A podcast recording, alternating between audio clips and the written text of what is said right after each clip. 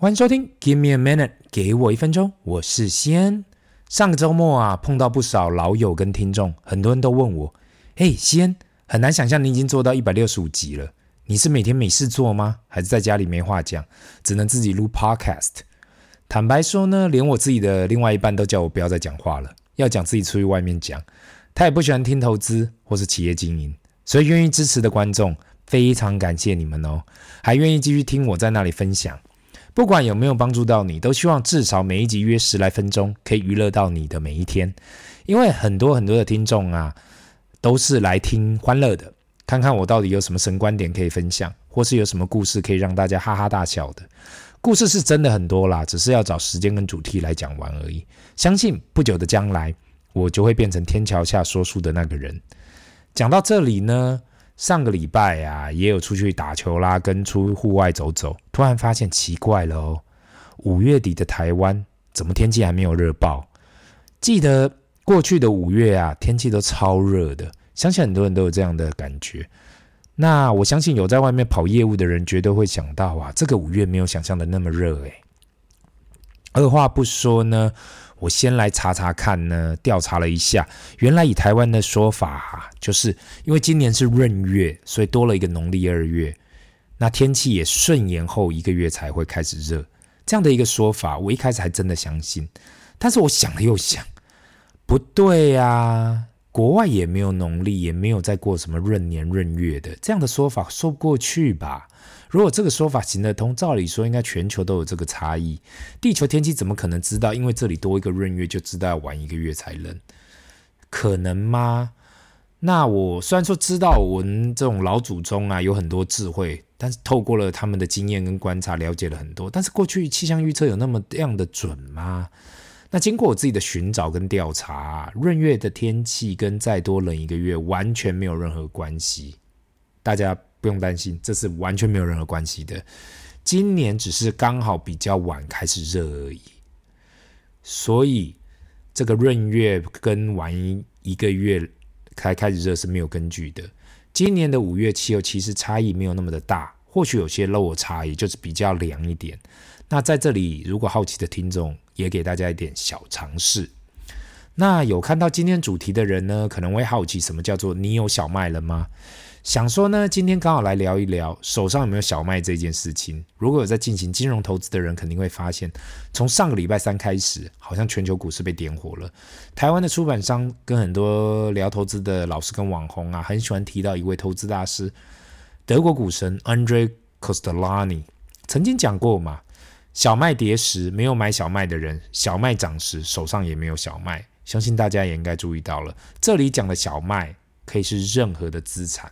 股票、房子、土地、债券，任何的资产，当价格下跌的时候，你不买进；那当这资产价格开始上涨的时候，你也不会吃到红利。那很多人会讲，我都是什么买低卖高的啦，谁给你什么小麦不小麦的？我脑海中还记得过去有位教师跟我提到说，他说你怎么可能长期投资啊？放个十年以上，这不可能的。他都每个礼拜、每个月、每一季都在换仓的，随便都年化报酬率三十 percent 以上。谁给你在那里慢慢的投资？现在我碰到任何人呐、要跟我辩论这件事，我只有一个反应，那就是你对我错。除非是真的跟我自己的事业或投资上面有影响或差异，不然我现在就只有那一句话：你对我错。回归到刚才所讲的嘛，今天我想要聊一聊的就是为什么我觉得没有人可以系统化的在买在最低点。那而是呢，我们只能尽量做到趁最低点的时候不断的投入。讲个最简单的道理好了，如果你看到大盘一直下跌的时候不敢投入，不用说了，我不会说你重压指数型的 ETF，当然去做一个定期定额的动作就好。如果你从二零二二年开始定期定额扣 VOO，每个月一万块好了。这个追踪标普五百指数的大盘 ETF，在你扣了将近一年半后啊，到今天为止啊，经历过过去年指数下跌了十九 percent，目前已经回归正正报酬了啦。那今天呢、你在做什么事情都没有做，你也没有什么看什么经济数据是什么，你什么事情没有做，你只是单单设定每个月一号去投资一万元进入美国大盘，经历过十六个月后，你的报酬已经回归正数了。这时候你会说啊，如果我学到最低，选到最低点嘛，去年九月、十月抄底的话，我不是赚更多？或者我等到二零二三年一月一号开始投入，那我不是可以获利更多吗？相信很多人都一直相信自己可以抄底，问题就出在啊，当股市、房市开始下杀的时候，人性呐、总是会觉得会杀更低，那我再等一等，除非是你真的有颗水晶球，不然杀到见骨的时候，真的赶在那低点，赶在没有人想要进场的时候梭哈，其实很少，绝大部分比较有可能的是慢慢进场尝试。因此，这也是为什么我总是会跟人提到，如果你没有任何部位在里面，你不会有感觉嘛？你没有任何曝险，就不会有感觉啊。那你说，哎，先，这只是美股，台股不同啦。那如果有听众从二零二二年，我们这个 podcast 在二零二二年三月一号开始第一集投入零零五零的定期定额的话，目前也应该已经回归正报酬了。那不相信我的人，也可以回测。目前网络上有很多回测投资报酬率的网站。对于美股的话，我会推荐 Portfolio Visualizer。Portfolio Visualizer，请大家去 Google 一下。这网站其实功能很强大，所以我也推荐对于过去报酬率有疑虑的人，可以上网去玩一玩。不管你是要回测股票报酬率也好，想要了解 Monte Carlo Simulation 也好，去了解你的组合长线报酬率可否成功。那对于台股的人呢，Money DJ 理财网也有回测的工具可以使用。我刚才上去试试看，如果在我们这个 podcast 开的时候，二零二二年三月一号开始定期定额零零五零一万元整，目前的报酬率会怎么样呢？那目前这个投资的报总报酬率会是五点八九 percent，年化报酬率是四点八一。再不是从熊市开始定期定额扣款哦，单单的只是从高点开始滑落就开始扣款了。毕竟历史已经告诉我们，熊市通常会比牛市来得短，所以长期来讲，只要你一直都是投资会成长的资产，这非常重要，资会成长的资产，只要一直投入，长期来讲就是可以大盘的报酬。如果你对这说法还是有怀疑，毕竟这是人性，每个人看到自己的资产下跌，普通人会很难接受啦。大部分人很难去接受自己资产价值是下往下滑的。所以，如果说叫你从去年开始扣啊，我我承认很多人。会觉得每个月都在那里下跌是非常痛苦的，那也因此这样会导致很多人会错失很多大盘大涨的日子。也许你会觉得损失几天大盘大涨的日子没什么了不起的嘛，因为从长线来讲差异应该不会太大。但是其实很多的投资机构过去都已经做过这样的研究，我在这里也跟大家分享一下，你失失去了这几天大涨的日子会有多大的差异。如果你个人从二零零二年开始投资 S&P 五百的大盘指数到二零二二年为止，这样总共是二十年的时间。J.P. Morgan 的研究发现呐、你从二零零二年一月一号开始投资一万元美金，到了二零二一年十二月三十一号，你的总共会有六万一千六百八十五元，年化报酬率约在九点五 percent 左右。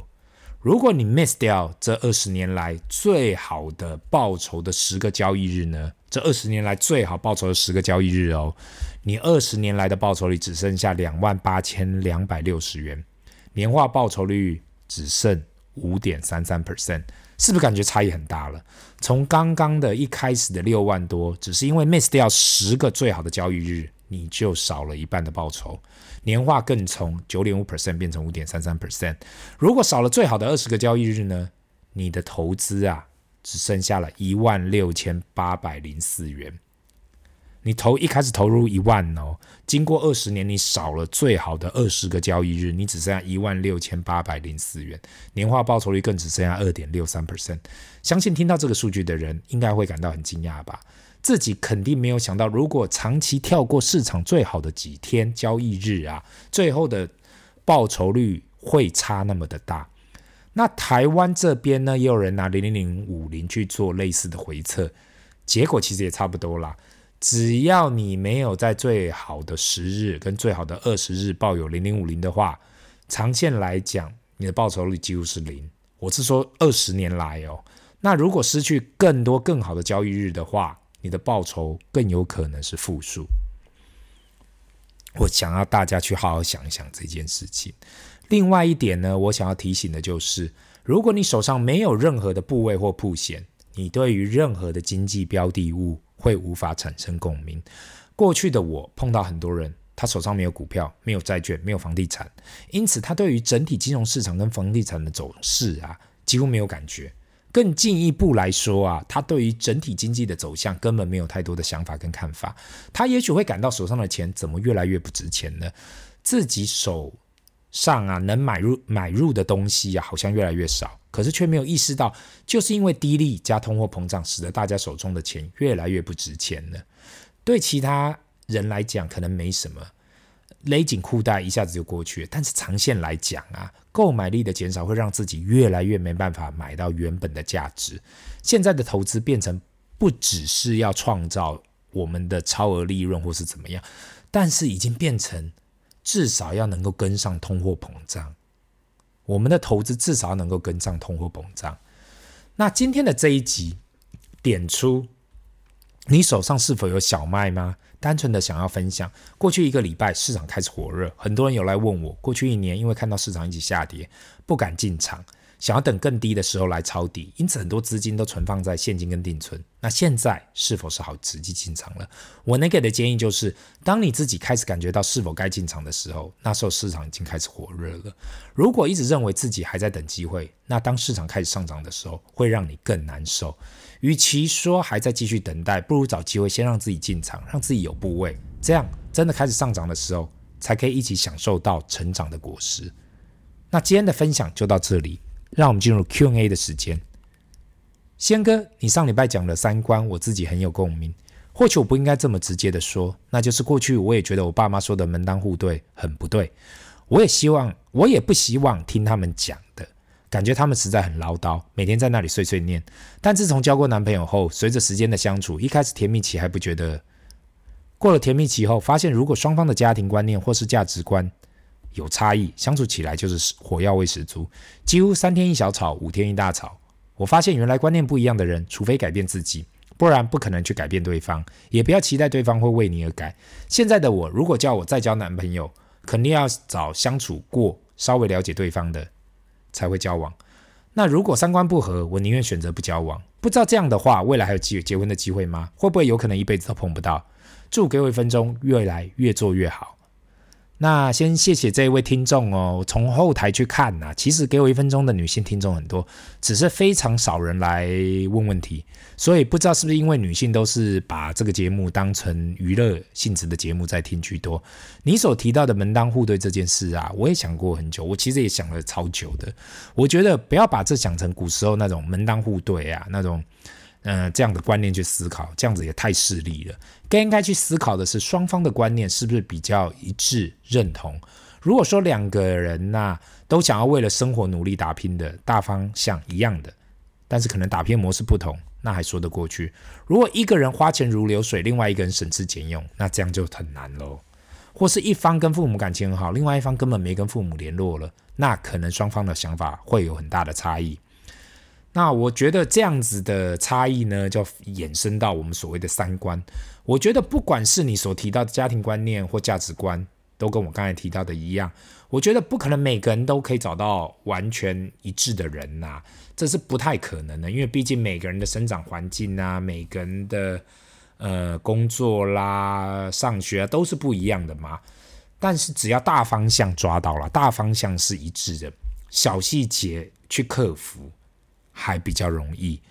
那我觉得呢，我我我觉得呢，很重要的一点是，我我过去十几二十年一直想起来的是这件事，就是千万不要去想那百分百的男孩还是女孩，因为呢，那在现实生活中是不存在的。身为一个结婚将近十三年的人呐、我可以给你这个点建议，希望以上有帮助到你呢。那至于结婚呢，只要相信自己。并且给自己更多的机会啊，肯定会找到自己最好的另外一半。不要放弃自己，因为只要放弃了，比赛就结束了。我又套了一句《灌篮高手》的话进来。那这里是 Give me a minute，给我一分钟，我们下次见，拜。